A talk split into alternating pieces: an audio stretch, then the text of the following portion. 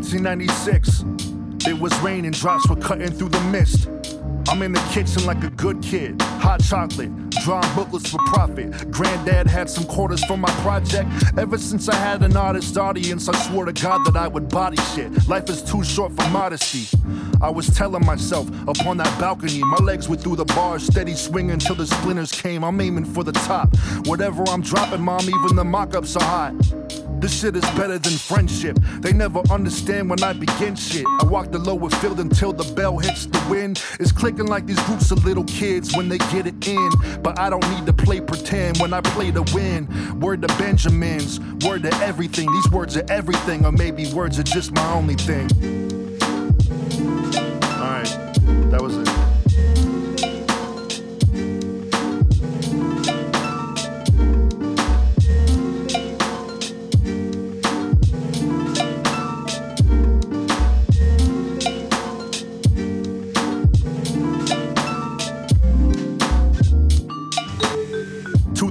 2006. Dilla died and I was living off his gift. I just heard donuts at the borders on the corner in La Habra. I was over all these people trying to tell me my aspirations were goners. I wrote my poems so I could stay in my zone. Thinking, why go to church if I feel God in my home? Maybe I write because I'm feeling art in my bones. And when I exercise this demon, I'm not thinking of those. It's 2010. I got some souls and I'm finally making friends. I'm on the cusp of something big and I can feel it. Everything has been building up to this moment, I can steal it. I'm just an aphid in the crib speaking major. Lip service paid for. Show the whole city what this Winiac is great for. Word to the Kev machine. Word to everything. These words are everything, or maybe words are just my only thing.